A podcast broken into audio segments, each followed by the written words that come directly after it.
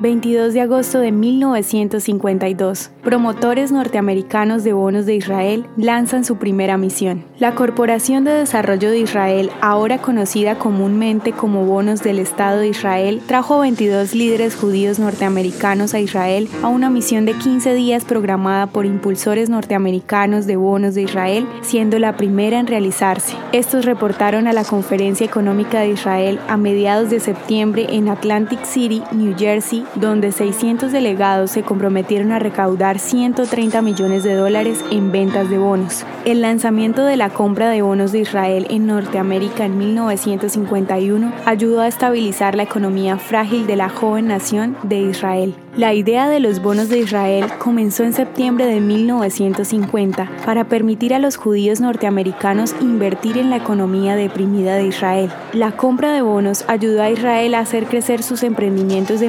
manufacturación, infraestructura y agricultura. En 1951, los bonos del Estado de Israel fueron promocionados en un evento de lanzamiento en Nueva York y por algunas ciudades de Estados Unidos. El recaudo fue de 52.6 millones de dólares en inversión para la joven nación.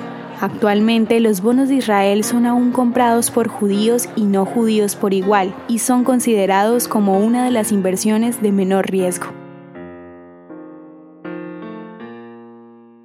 ¿Te gustaría recibir estos audios en tu WhatsApp? Compartimos nuevos episodios todos los días. Suscríbete sin costo alguno ingresando a www.hoyenlahistoriadeisrael.com. Este proyecto es realizado por Philos Project. El contenido original de Hoy en la Historia de Israel fue provisto por el Centro para la Educación sobre Israel.